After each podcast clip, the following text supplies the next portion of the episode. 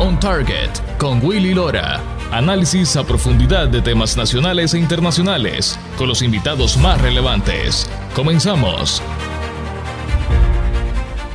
Bienvenidos a todos y gracias por estar con nosotros en esta nueva emisión especial de este su programa On Target con Willy Lora. Llegamos a ustedes desde Vancouver, en el estado de Washington.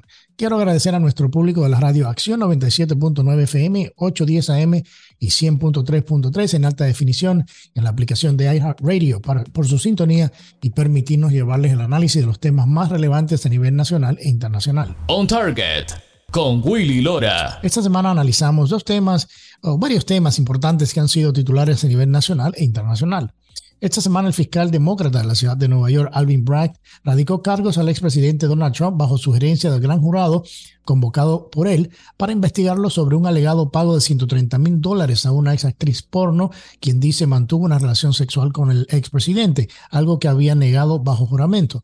Muchos abogados, analistas y ex fiscales han llamado esta acción por parte del fiscal, del fiscal Bragg como uno de los días más oscuros en el país por considerarlo una persecución política más en contra del exmandatario, quien ahora es el candidato opositor y al expresidente o o al presidente Joe Biden. También analizaremos el asesinato en una escuela cristiana en Nashville, Tennessee, de seis personas, incluyendo tres niños de nueve años de edad por parte de una mujer transgénero, lo cual ha destacado una nueva polémica en el país sobre el tema de la salud mental y el control de las armas.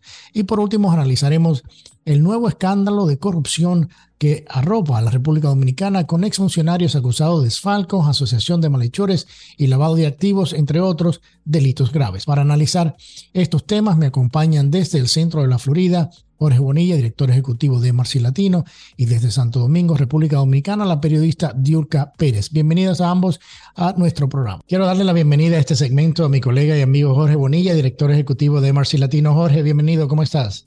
Muy buenas tardes, Willy. Gracias, estamos bien, gracias como siempre por la invitación. Bueno, esta ha sido una semana llena de eventos impactantes, o sea, desde los cargos radicados a Trump, los asesinatos en, en Nashville de seis personas, incluyendo tres niños. Primero, ¿cómo has visto tú la reacción de los medios a la noticia de los cargos que se le han radicado al exmandatario, al expresidente Trump?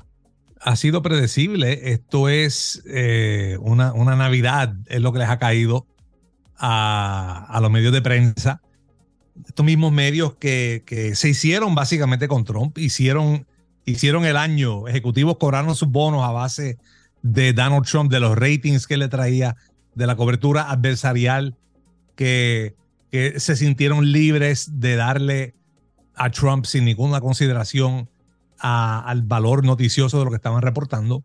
Entonces, este encauzamiento eh, de Donald Trump lo que promete es un regreso a esos años, un regreso al 2018 de nuevo, donde Donald Trump consume el ciclo, es el principio del ciclo noticioso, es el fin del ciclo noticioso y se vuelve ese sol alrededor de los cuales todos los otros medios de prensa giran. Entonces, eso es lo que vimos eh, hace ya casi dos semanas, cuando Donald Trump, o hace una semana, cuando Donald Trump dijo aquello de que me van a arrestar. Sí el martes y me van a arrestar. Y eso generó especulación, cobertura histérica. No pasó, se fue desvaneciendo. Entonces ahora el fiscal de distrito de Manhattan, eh, Alvin Bragg, deja caer este encauzamiento. Eh, así que eso es lo que estamos viendo de aquí y lo que vamos a ver de aquí en adelante, pura histeria. Eh, la trompomanía ha vuelto a la prensa. Y yo creo que esto le saca el aire a cualquier perspectiva de otros candidatos republicanos que se quieran nominar, porque ahora el expresidente Trump y lo que acaba de pasar en Nueva York le absorbe y le saca todo el aire a cualquier discusión sobre otro tema, porque el odio y la persecución política ha sido a tal nivel, obviamente tú lo dijiste, eh, ha, sido un negocio para ellos, pero no veo que vaya a haber ningún tipo de espacio, inclusive para el mismo gobernador de la Florida, que ahora Trump en la última encuesta le sacó mucho más ventaja todavía en la preferencia del voto. Yo, yo tiendo a tener suspicacia con encuestas nacionales eh, sobre primarias, especialmente a estas alturas, porque las primarias son estatales. Sí. No son, no son nacionales. Entonces uno tiene que ver las. Si bien e, es como un lagging indicator, la encuesta nacional, la encuesta nacional es un reflejo de la, de, de la atención que ha acaparado Trump, de, de, todo lo ocurrido en estos días, pero también como, como contrapunto yo presentaría encuestas estatales En lugares como Iowa, en lugares como New Hampshire, donde el gobernador de Santi le lleva ventaja al, al, presidente Trump. Habrá que ver qué efecto tiene este proceso en la mente de los votantes republicanos de cara al, al 2024, si esto es algo que el votante republicano piensa, eh, si puede diferenciar o distinguir, la palabra en inglés como que es compartamentalizar. Sí. Una cosa es el proceso de, de, República Bananera que se le está haciendo a Donald Trump, el precedente nefasto que eso sienta de, de, procesar a la oposición y de enjuiciar a la oposición, cosa nunca antes vista aquí. Y habrá que ver si, eh, hasta qué grado el votante republicano separa el proceso del encausado, en este caso. Si, por un lado, y lo habíamos visto, de hecho, lo habíamos visto antes de, de del encausamiento, como que la merma de, de, Trump en las encuestas, el ascenso de DeSantis, el ascenso de otras figuras. O sea, está Pence, Pompeo, Haley, eh, los, los numeritos que ellos estaban agarrando, los números que DeSantis estaba agarrando, Trump bajando, viene el rumor del encausamiento, vuelven los números de Trump al ascenso, vuelve y se dispara otra vez, está recaudando billetes, está haciendo eventos y rallies, está acaparando atención, titulares, está en boca de todos. Pero como dije, es como un regreso al 2018, hay que ver, y, eso todavía no, a mí no me está claro todavía eh, eh, a qué grado el votante republicano diferencia el proceso, la chapuza del proceso versus Donald Trump y, y si y a qué grado la media entonces quiere colorar ese proceso y quiere afectar ese proceso. Un balance bien, a, mi entender. Y lo digo con humildad, puede que me equivoque, pero a mi entender, como que es muy, es eh, muy, muy prematuro para escribir eh, qué, qué tan determinante es esto en una primaria republicana. Eh, tú hablabas hace un momentito del tema de la credibilidad que obviamente los procesos, los procesos judiciales tienen eh, aquí en Estados Unidos, el cuestionamiento que ha habido en el sistema judicial por la politización, pero inclusive leyendo varios twitters y conversaciones y reacciones de, líderes internacionales y de otras personas, incluyendo en ello el presidente del Salvador, Nayib Bukele, que publicó en su cuenta de Twitter que solo había que imaginarse si esto lo hubiese hecho él en El Salvador. O sea, y, que, y con qué calidad ahora moral Estados Unidos puede hablarle a otros países sobre democracia, Estado de Derecho y persecución política. O sea, ¿cómo ves tú la, la decadencia en esta, de Estados Unidos en ese, en ese sentido como ícono de fortalecimiento y representación democrática a nivel mundial? Porque esto, como muchos han, han dicho esta semana, ha sido, ha sido uno de los días más oscuros, más oscuros en, en, en la democracia de Estados Unidos. Ha sido, ha sido difícil, ha sido ciertamente oscuro. Mientras vemos el feed de, del presidente Nayib Bukele de El Salvador, donde dice, por ejemplo, lamentablemente será muy difícil que la política exterior de Estados Unidos plantee argumentos tales como democracia, entre comillas, y libres y, y elecciones justas y, y, libres, o tratar de condenar la persecución política en otros países de aquí en adelante. Exacto. Esto marca, esto es un parteaguas. Sí. No hay otra forma de decirlo que esto es un parteaguas, esto es un antes y después en la historia estadounidense y ciertamente tiene el aspecto de, de que parece una persecución política, uh -huh. parece que, que, es algo que se está haciendo para impedir que el presidente Donald Trump acceda, es como una inhabilita inhabilitación extendida. Uh -huh. Lo que ocurrió con, con eh, el primer proceso de residenciamiento, que fue resultado de la trama rusa. Sí. Luego vino el 6 de enero, cuando se trató de, de sugerir, eh, contrató de evidencia de que el presidente Trump instigó o, organizó eh, el lamentable motín en el Capitolio del 6 de enero, sí. que algunos llaman insurrección. Y entonces, no pudiéndolo enjuiciar o procesar o inhabilitar, entonces ahora vamos con los casos criminales, algunos uh -huh. con más mérito que otros, pero igual esto es eh, parte de esa hazaña y está extendida, así que eh, ciertamente a un observador en el exterior, esto le va a parecer bien familiar y bien conocido, va a parecer persecución política. Y Willy, te sugiero uh -huh. que lo que agrava esto a los ojos del observador no es tan solo el hecho de que se esté enjuiciando a Donald Trump o enjuiciando a la, a la oposición, sí. sino todas las impunidades que han habido del lado demócrata. Sí, bastante. Desde, desde Kennedy para acá, y, y, el que no entiende lo que acabo de decir, googleé Chapacuidic. Uh -huh. Y googleé eso cuando el senador Ted Kennedy el hermano del, del presidente, del expresidente John F. Kennedy en el 69, montó a una empleada de campaña en su carro y se fueron manejando y, el, carro se, se, cayó de un puente y él la dejó a que se ahogara. Y él salió de eso impune, fresquecito y murió de viejo. Lo sacaron del hemiciclo del Senado por los pies por delante. Y le dieron todas las galas, todos los honores, todos los bombos y platillos. Hillary Clinton. Hillary Clinton. Yo, yo quiero que el próximo presidente busque cuál, eh, si, si proscribió lo de Hillary Clinton. Ahora lo van a buscar. Sí. Va a haber que analizar eso. El delito de mil dólares que le pagó Bill Clinton a, Paula Jones también. Exacto, el dinero que, que, de hecho es la misma base de delito que lo que está pasando ahora, que están acusando a Trump. Los, los posibles delitos de Hunter Biden y del resto de la familia de Biden, incluyendo el presidente, cuando en aquel entonces era vicepresidente y posiblemente vendió la vicepresidencia a China y a otros intereses foráneos. Ahora esto destapa la, ahora, caja de Pandora completa. Ahora es libre, porque ¿quién, quién para que el, fiscal del estado de, Texas le haga, le ponga un jurado federal para ir una investigación y cargo a toda la familia Biden? Al hijo, a la hija, al hermano, porque ya inclusive salió evidencia de las cuentas bancarias del dinero recibido. Exacto. O sea que. Se ha abierto una caja de Pandora muy peligrosa. Se abrió una caja bien peligrosa que el otro partido va a tomar ventaja de eso, va a aprovechar eso. Y como dijo en un momento dado el, el líder republicano en el Senado, Mitch McConnell, cuando Harry Reid eliminó el precedente del filibuster para jueces apelativos. Si quieren jugar y quebrar con otro precedente, sentar otro precedente, les voy a asegurar que más temprano que tarde lo van a lamentar y lo van a lamentar mucho antes de lo que se imaginaban. Y de la misma forma, eh, los demócratas van a lamentar el haber sentado este nuevo precedente, especialmente cuando quieren hablar de imperio de ley, pero no ha habido imperio de ley por toda esta racha de impunidades que acabo de mencionar anteriormente y que de hecho no han sido cubiertas debidamente en la prensa. No.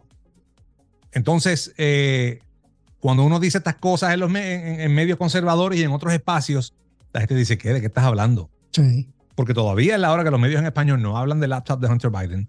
Nunca se entró en detalle de cuál fue el delito que Hillary Clinton cometió.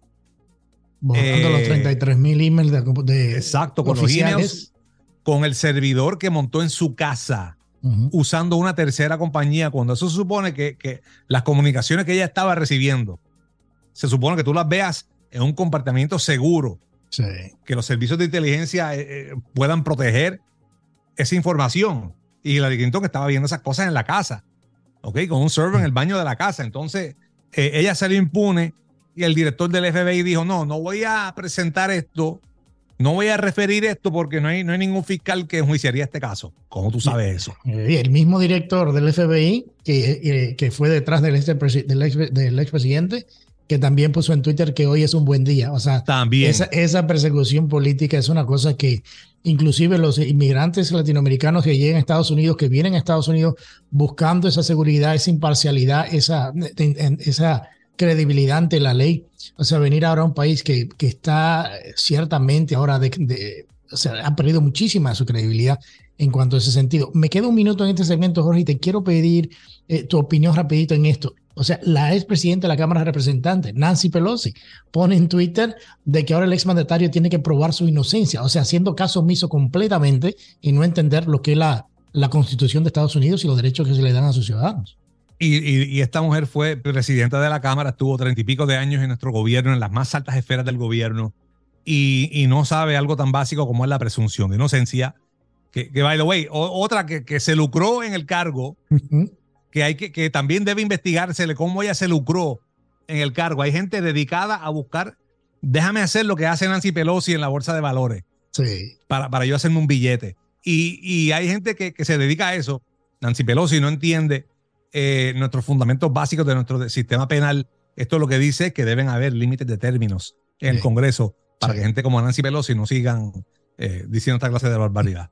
Bueno, Jorge, eh, no te vayas, eh, quédate por ahí. Bueno, vamos a nuestra primera pausa. Al regresar, una mujer transgénero asesina a seis personas cristianas en Nashville, incluyendo tres niños, y la Casa Blanca dice que defiende el ataque a la comunidad transgénero. Ya regresamos con más después de la pausa. On Target con Willy Lora. Periodismo auténtico y objetivo. Ya regresamos. On Target con Willy Lora. Actualidad y puntos de vista integrales. Ya estamos de vuelta.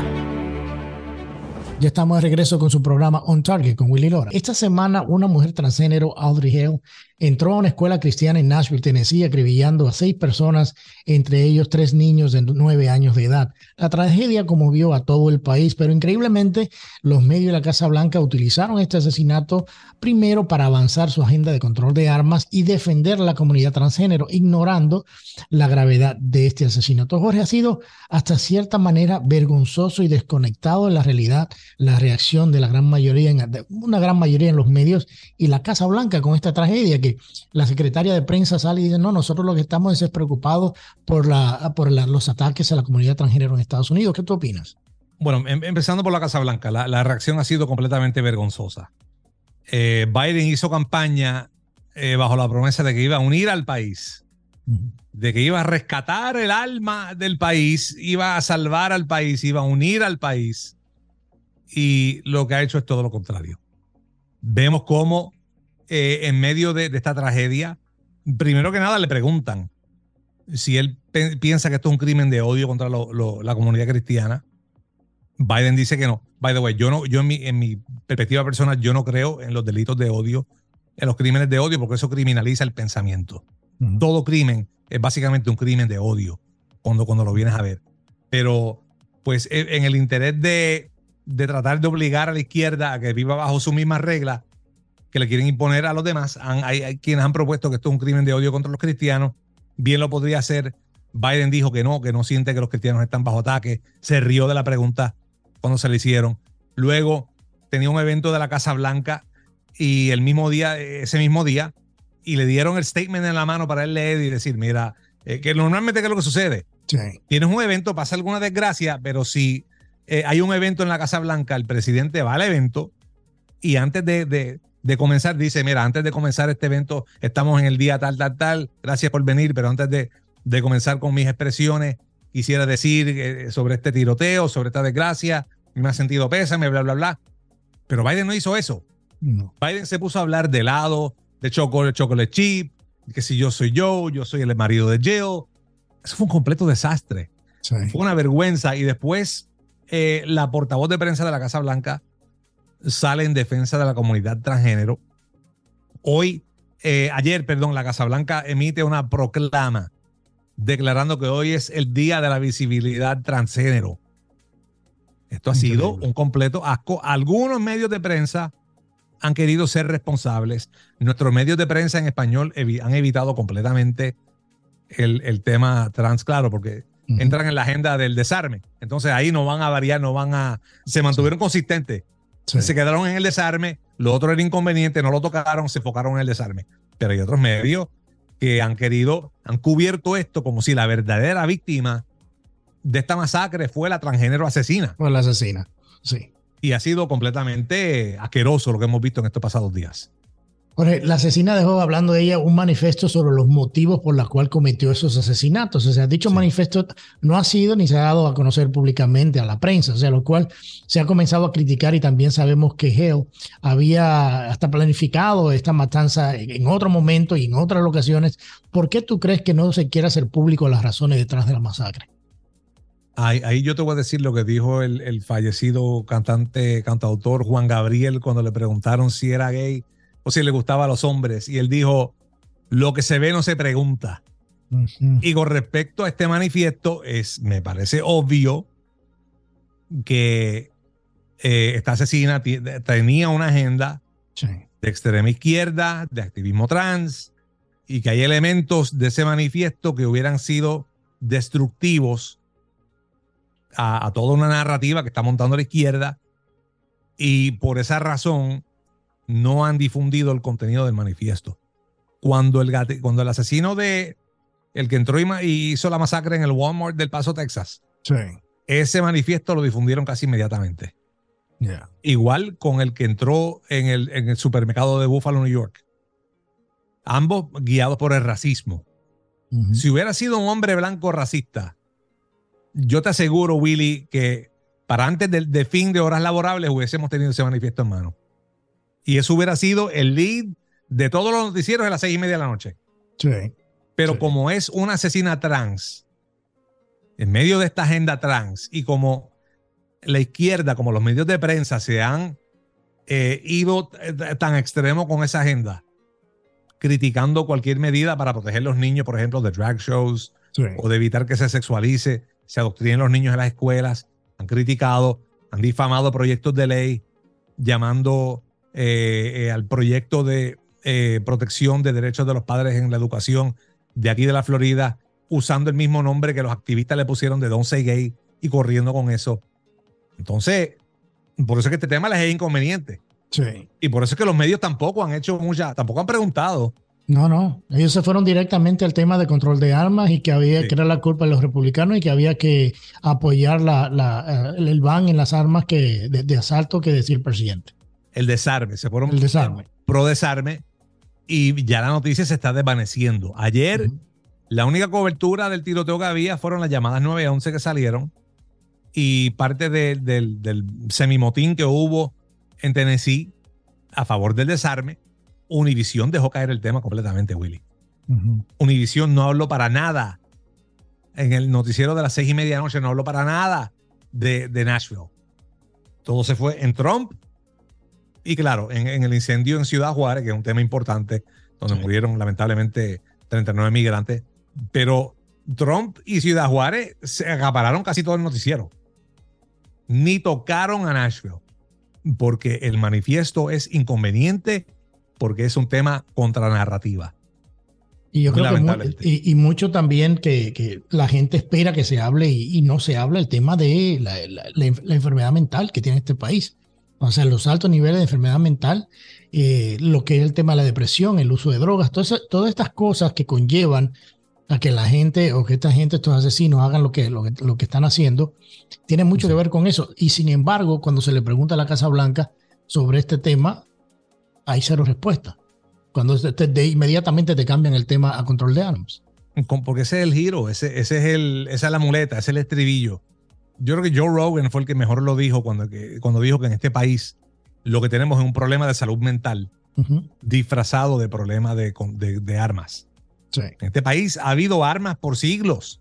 Millones. Han habido armas desde la fundación del país. Esto es un país revolucionario, donde los fundadores patrios entendieron la necesidad de revolución y por eso codificaron la segunda enmienda dentro de la constitución. Hay gente que dice que no, la segunda enmienda es para protección personal, es para cacería, es para todas estas otras cosas, que te vayas al club de tiro. No, señor.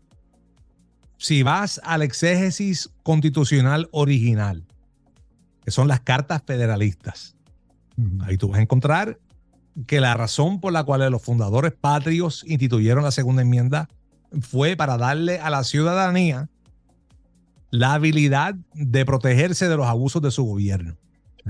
Entonces, por eso es que la izquierda quiere derogar el derecho al porte y tenencia de armas de fuego. ¿Okay? Recordemos eh, el, caso de Venezuela. Tan pronto se murió Hugo Chávez, ¿qué hizo Nicolás Maduro? El gran proyecto de desarme. Bajo, bajo socolor de proteger a la ciudadanía contra el crimen, contra los atracos, contra los asesinatos. ¿Y qué hicieron entonces? Confiscaron las armas de fuego les entregaron gran parte de ellas a los colectivos de Venezuela. Y ahí, a partir de ese momento, comenzó fuertemente la represión del pueblo.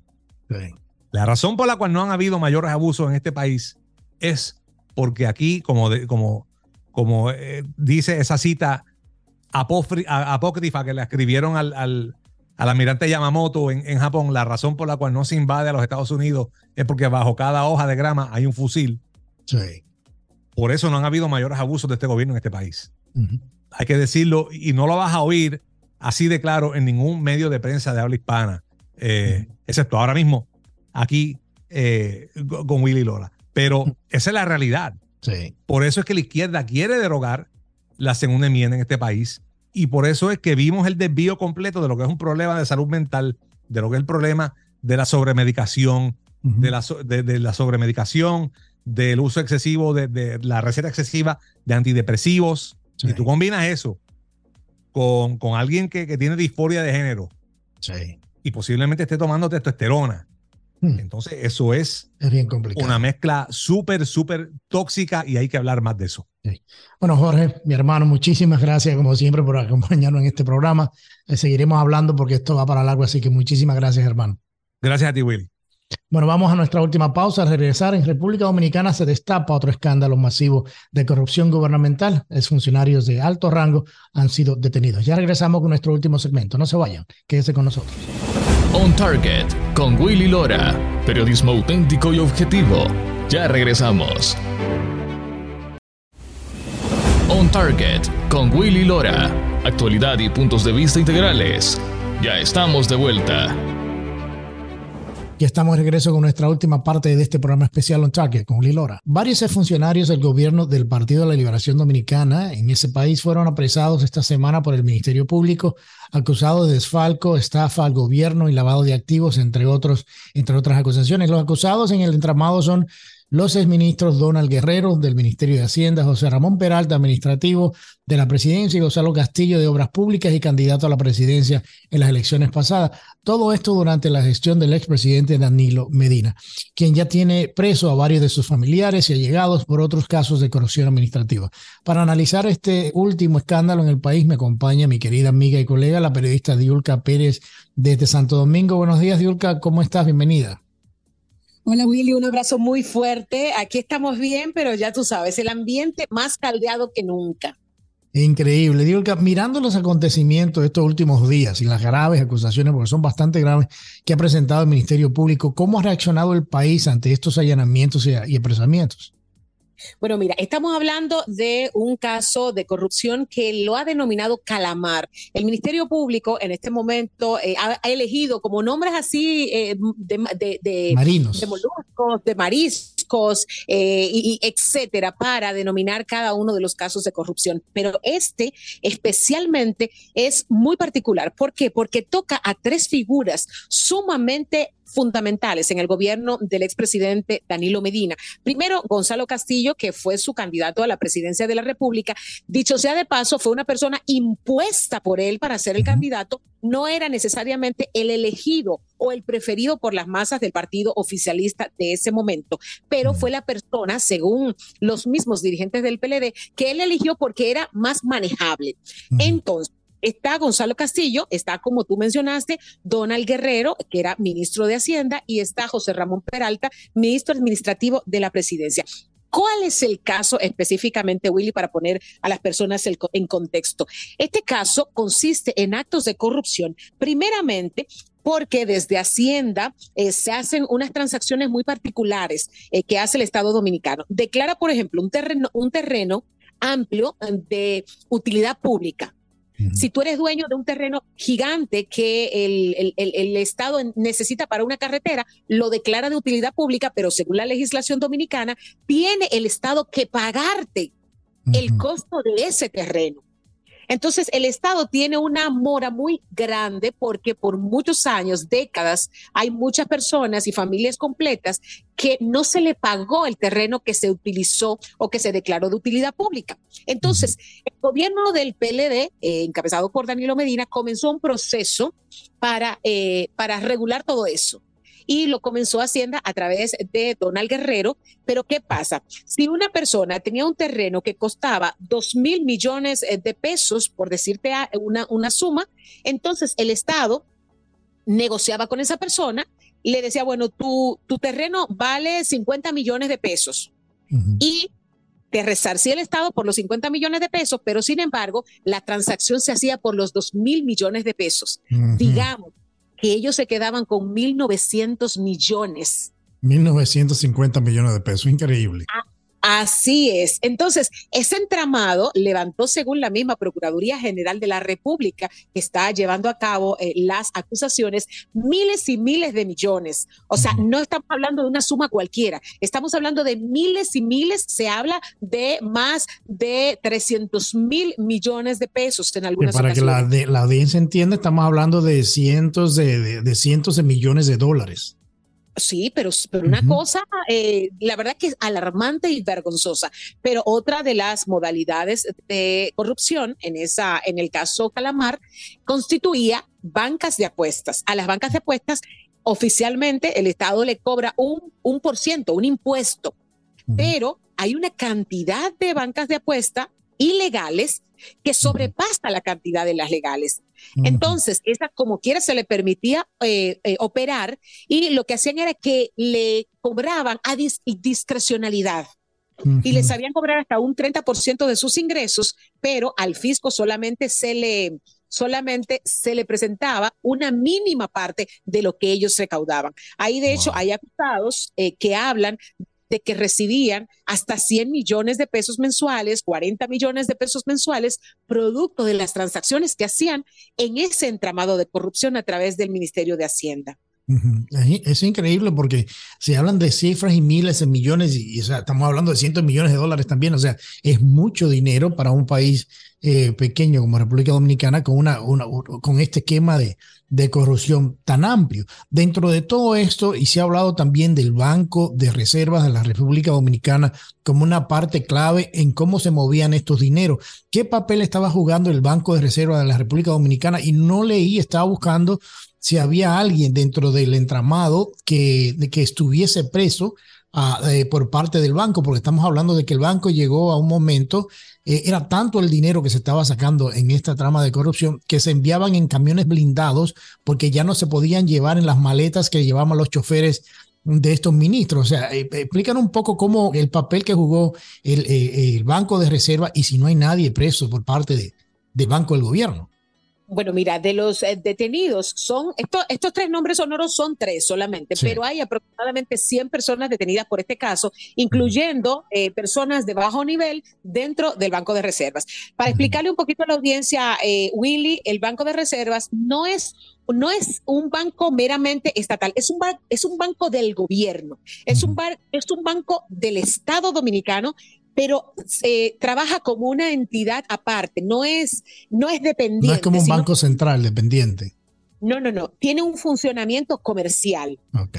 Pero a través del Banco de Reservas, por ejemplo, se pagan las nóminas del gobierno y se hacen las transacciones eh, de algunas entidades, se pagan los impuestos a través del Banco de Reservas a las diferentes entidades recaudadoras. Entonces, por eso el dinero, el dinero que se recaudaba tenía que llegar a las cuentas de esas instituciones en el Banco de Reservas.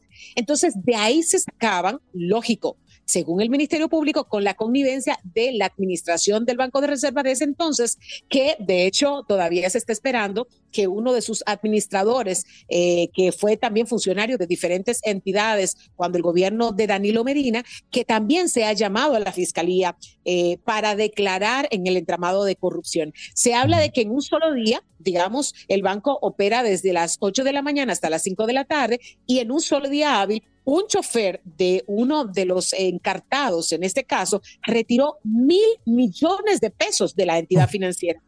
Eso no se hace sin la convivencia de las altas instancias.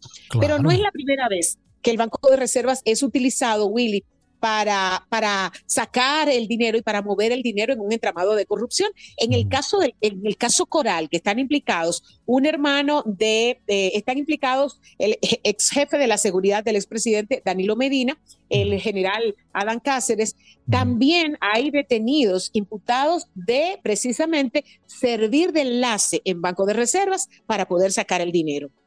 Es, increíble, como, o sea, este entramado de estar la operación Pulpo, está, o sea, el hermano, el hermano del presidente también, está el que fue el, el, fiscal general de la República Dominicana, Yanalá Rodríguez, también está, está preso por, por corrupción. O sea, y, y, vi, y veo y vi, vimos esto en estos días también las protestas de los miembros del Partido de la Liberación Dominicana en contra de la Procuraduría General eh, y fueron a hacer Palacio y se enfrentaron con la policía.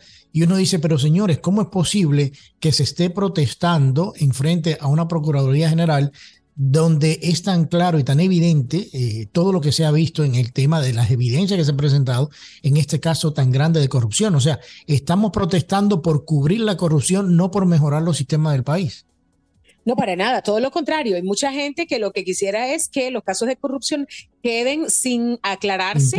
Y en este momento, en este momento, y bueno, lo, lo mencionó el, país fue mencionado por el presidente de los Estados Unidos, Joe Biden, de que se están tomando medidas y que aunque, aunque sea de a poquito, eh, Willy, se están haciendo, haciendo esfuerzos para que el Ministerio Público tenga la independencia de, eh, de poder investigar los casos de corrupción sin que nadie desde el Poder Ejecutivo o desde una instancia mayor le llame para eh, para evitar que sean, que sean investigados.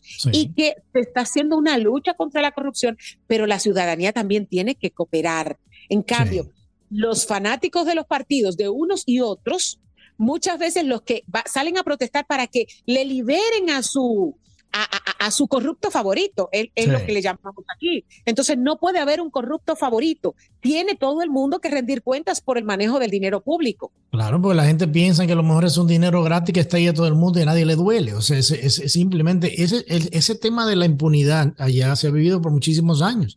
Y yo creo que ahora, por primera vez en muchos años, estamos viendo por lo menos una Procuraduría que está tratando con las limitaciones que tiene de procesar estos temas de corrupción. O sea, el, tema que, espero que espere uno no pase eh, eh, es que esto se politice. Entonces yo creo que la idea es que si se sigue de esta manera con cierta independencia de la Procuraduría, se puede hacer el trabajo que se necesita hacer, no solamente bajo esta administración, pero bajo cualquier otra, porque ahora mismo tú mencionabas Estados Unidos y Estados Unidos está eh, ahora mismo envuelto en una de sus de, o sea, uno de esos escándalos de persecución política más grandes en la historia. Es la primera vez que se, se le hacen cargos a un expresidente por parte de un fiscal que, que, hizo su campaña política en, en, en, encauzar a un político en Estados Unidos. Eso, eso nunca se había visto y ha sido criticado por, por muchísima gente, inclusive gente del mismo partido de que pertenece el fiscal. Estamos en, en medio también de una campaña presidencial. Entonces, yo creo que es muy peligroso eh, el tema de la politización, pero de, que debe de haber impunidad, es, es, claro que tiene que haber impunidad. Y lo que hemos visto en el caso de República Dominicana ha sido algo sorprendente.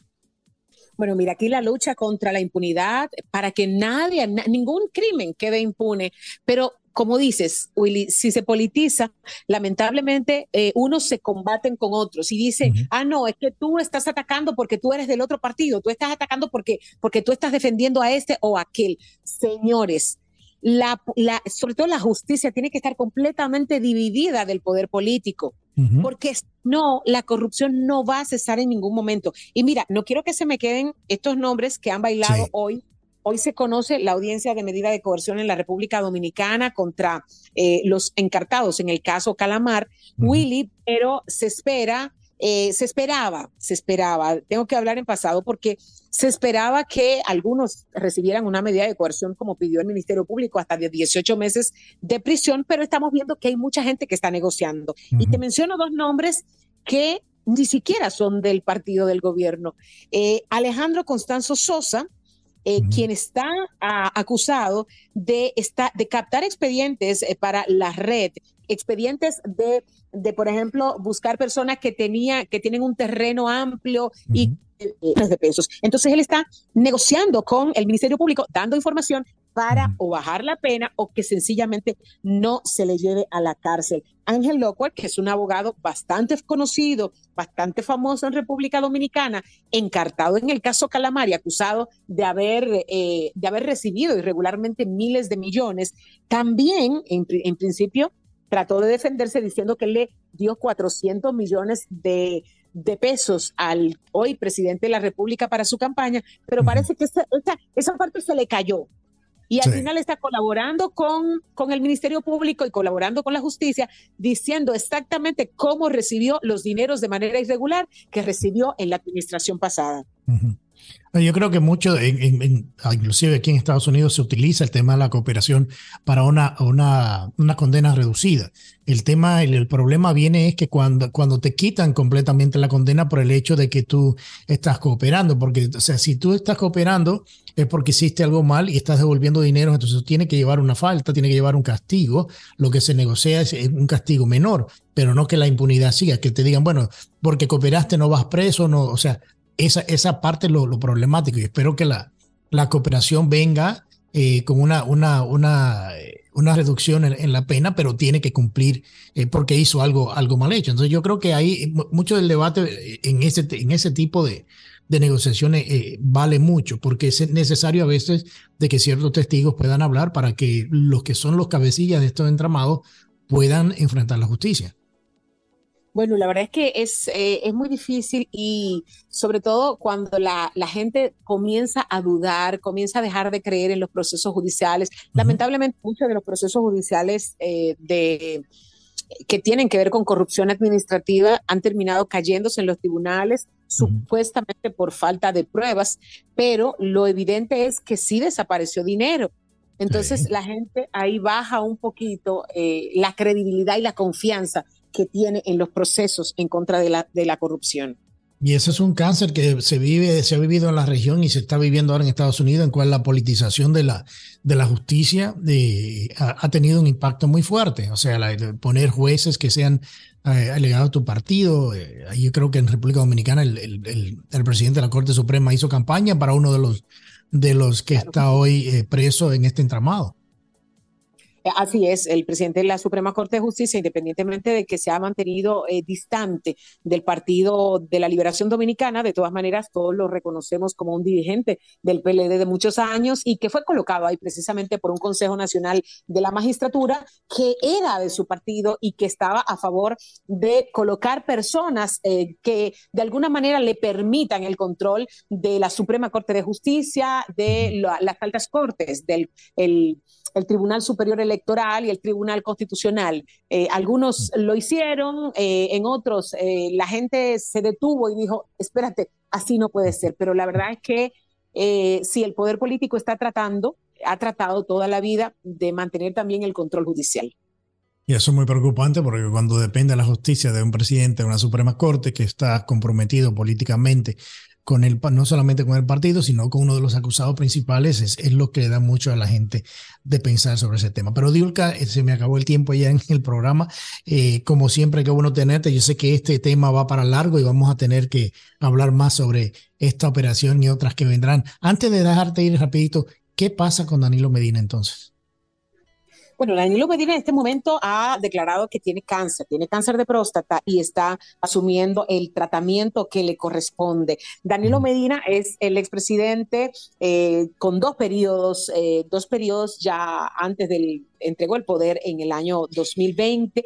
Tiene muchos casos de corrupción que de alguna manera le tocan muy de cerca. Algunos hablan de que eh, sabía desde hace mucho que tenía cáncer de próstata, solo que lo quiso decir ahora precisamente para evitar cualquier tipo de iniciativa eh, tendente a llevarlo también ante los tribunales por las acusaciones. Pues eh, el manejo que se hizo, el manejo y todo todo lo que ha salpicado incluso a su familia y a la familia de su esposa, la corrupción. recuerda, no solamente hay, un, hay uno imputado, hay dos hermanos del presidente imputado y hay dos hermanos de la ex primera dama también imputados en, diferentes casos de corrupción. Entonces, hablan de que él utilizó esto como estrategia para de alguna manera bajar un poquito la tensión y librarse de que le vayan a someter a un juicio en este momento en que está enfrentando un cáncer de próstata. De todas maneras, el presidente del Partido de la Liberación Dominicana, que todavía es eh, Danilo Medina, ha dicho que es una persecución política y que quiere el gobierno de turno, el Partido Revolucionario Moderno, que quiere transformar las elecciones eh, o intercambiar las elecciones por los tribunales. Lo que mm. con esto quiere decir que quiere el partido del gobierno pasar la reelección en base a casos, a sometimientos eh, de, por casos de corrupción. yo, creo que, yo creo que él hubiese tenido razón si los dineros no se hubiesen desaparecido. por supuesto. eso no se desaparecen por arte de magia si, no hubiese si no hubiese delito, a lo mejor todos estuviéramos pensando que es un caso político, pero el dinero se perdió y lo están devolviendo, de hecho. Exactamente. Hay algunos diputados que están devolviendo cientos y cientos de millones de pesos. Exactamente. Entonces, bueno, digo que como siempre, qué, qué, qué bueno conversar contigo. Seguimos conversando. Te envío un fuerte abrazo y muchísimas gracias por tu participación. Otro abrazo para ti. Bueno, llegamos al final de este programa especial en donde analizamos la acusación por parte de un gran jurado en Nueva York en contra del expresidente Trump, lo que muchos han catalogado como la continuidad de una persecución política. También analizamos el asesinato de seis personas, incluyendo tres niños en una escuela de Nashville, en Tennessee, por parte de una mujer transgénero y el último escándalo de corrupción gubernamental en la República Dominicana que ha dejado varios exfuncionarios del gobierno pasado detenidos y enfrentando cargos de desfalco, asociación de malhechores y lavado de activos. Quiero darle las gracias a mis invitados desde el centro de la Florida, Jorge Bonilla, director ejecutivo de Marci Latino, y desde Santo Domingo, República Dominicana, la periodista Diulca Pérez por sus análisis. A nuestra audiencia le agradecemos la atención y su tiempo a este programa especial y los invitamos a que nos acompañen la próxima semana con otra entrega más de On Target con Willy Lora. Y recuerda, es duro fracasar, pero es todavía peor no haber intentado nunca triunfar. Que pasen un excelente fin de semana. On Target con Willy Lora. Gracias por su compañía. Escúchanos nuevamente en nuestra próxima entrega en Radio 97.9 FM en iHeart Radio.